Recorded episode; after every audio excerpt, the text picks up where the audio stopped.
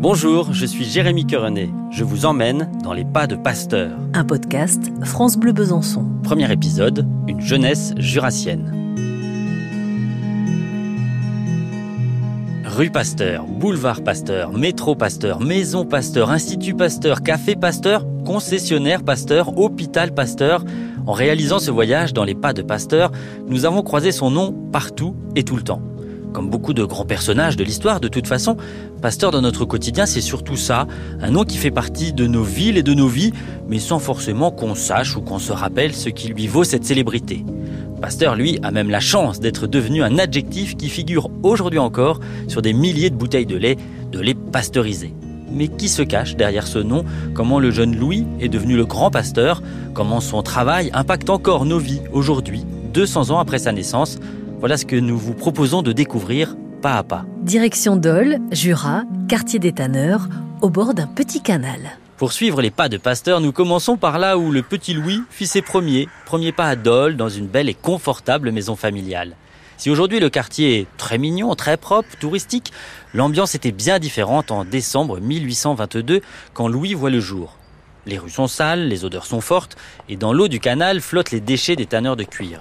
D'ailleurs, la première porte que nous poussons n'est pas celle d'un laboratoire bien propre, mais d'une tannerie artisanale au rez-de-chaussée de la maison de naissance de Louis Pasteur.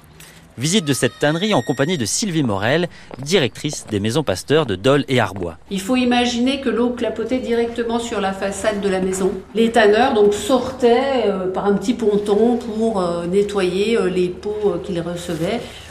Ils les faisaient tremper, ils les grattaient pour enlever tous les résidus hein, de, de, de matière morte, de chair, de graisse.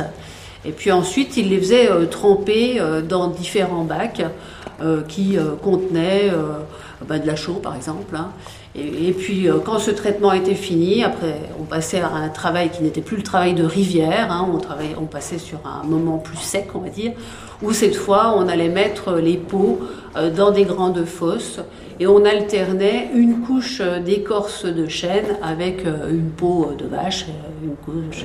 Le plafond est bas et voûté dans cette petite tannerie. On peut presque imaginer le jeune Louis jouant dans les copeaux de bois ou aidant son père dans cette entreprise familiale. Pasteur euh, connaît hein, les métiers euh, de la tannerie parce que tout jeune, euh, il assiste entre guillemets son père. Le père, de toute façon, il ne fait que travailler. Donc, si Pasteur veut voir son père, il va à la tannerie.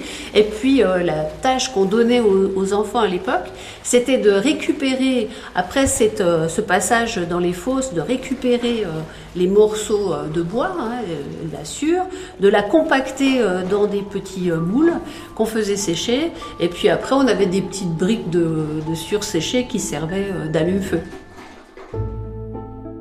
Mais déjà au 19e, l'activité de la tannerie commence à être difficile. Euh, au début, tout va bien parce que euh, il y a beaucoup de guerres et euh, qu'ici à Dole, on fait beaucoup de cuir fort pour les bottes pour les soldats. Et puis aussi, on fait beaucoup de, de courroiries pour harnacher les animaux de trait.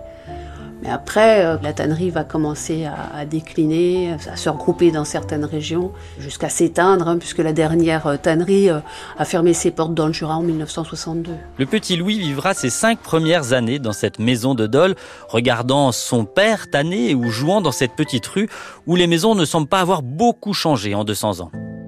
Allez Jérémy, c'est le moment d'aller voir la maison. L'entrée est au 43 de la rue des Tanneurs, rebaptisée depuis rue Pasteur. Oui, Sandrine, bougeons, bouge. Et on suit toujours Sylvie Morel qui nous amène dans une petite ruelle qui permet de passer de la tannerie à l'espace habitable de la maison. Et dans cette ruelle, on passe devant, devinez quoi, une énième statue de Louis Pasteur. À l'étage de cette maison, on retrouve le mobilier de l'époque, des expériences retraçant la carrière de Pasteur, mais aussi, et c'est moins connu, quelques dessins, peintures ou pastels, car comme beaucoup d'autres, avant de devenir un grand scientifique, Pasteur aurait voulu être un artiste. Il a beaucoup dessiné, beaucoup peint de l'âge de 13 ans jusqu'à l'âge de 21 ans. Au 19e siècle, la, photographie apparaît, mais elle n'est pas très développée. Et du coup, euh, celui qui sait dessiner ou peindre est vite sollicité euh, par les gens de la ville pour réaliser un portrait de famille. Donc ici, on a le, petit page. On retrouve un notaire hein, juste à côté, euh, son ami Jules Marcou, hein, qui a été étudiant avec lui au Collège royal de Besançon.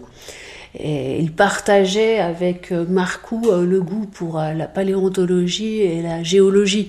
Encore une partie hein, complètement inconnue hein, de, de ses intérêts de Louis Pasteur qui étaient vraiment multiples. Difficile de dire si Pasteur aurait pu se faire un nom dans ce milieu de la peinture, mais nous verrons plus tard que son savoir-faire pictural lui sera utile scientifiquement. En tout cas, ils ne sont pas très souriants là les gens hein, sur les peintures. Non, c'est le moins qu'on puisse dire. Pasteur peindra comme ça pendant toute sa jeunesse, jeunesse qu'il passe donc à Dole, puis à Mar avant que sa famille ne s'installe à Arbois. Alors pour ceux qui ne connaissent pas, on reste en tout cas toujours dans le Jura. Le Jura est un département français, l'un des quatre qui composent la Franche-Comté. Le Jura est connu pour son massif, le massif oui, merci Sandrine, merci, c'est ça, le Jura quoi.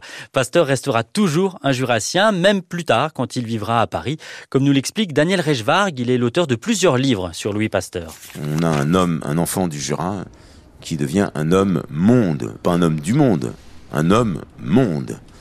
Donc, euh, quand vous allez n'importe où dans tous les pays du monde, euh, l'image de Pasteur est très forte, à travers soit les instituts Pasteur, soit tout simplement la pasteurisation. Mais il garde euh, des attaches jurassiennes avec un laboratoire de campagne. Quand il travaille sur la pasteurisation justement à Arbois, il n'oublie jamais le Jura. Donc, il n'oublie jamais le Jura de plusieurs manières. En fait, il recrutait beaucoup des jeunes jurassiens, comme Chamberlain et d'autres, comme chimistes à l'école maths supérieure, qui prenaient ensuite comme assistant préparateur. Il aide aussi les peintres jurassiens à se faire un petit nom quand il peut leur faire avoir la Légion d'honneur ou simplement exposer au salon, il est toujours présent. Pasteur, c'est le type même du savant enraciné, c'est indubitable. Il a ses réseaux euh, sur euh, le Jura qui vont lui permettre de, faire carrière euh, à Paris et ailleurs. Et après, euh, devenu célèbre, lui-même sera l'artisan de l'agrandissement de ce réseau et il fera monter à Paris et il soutiendra euh, des jeunes francs-comtois euh, pour faire là encore des parcours parisiens ou ailleurs.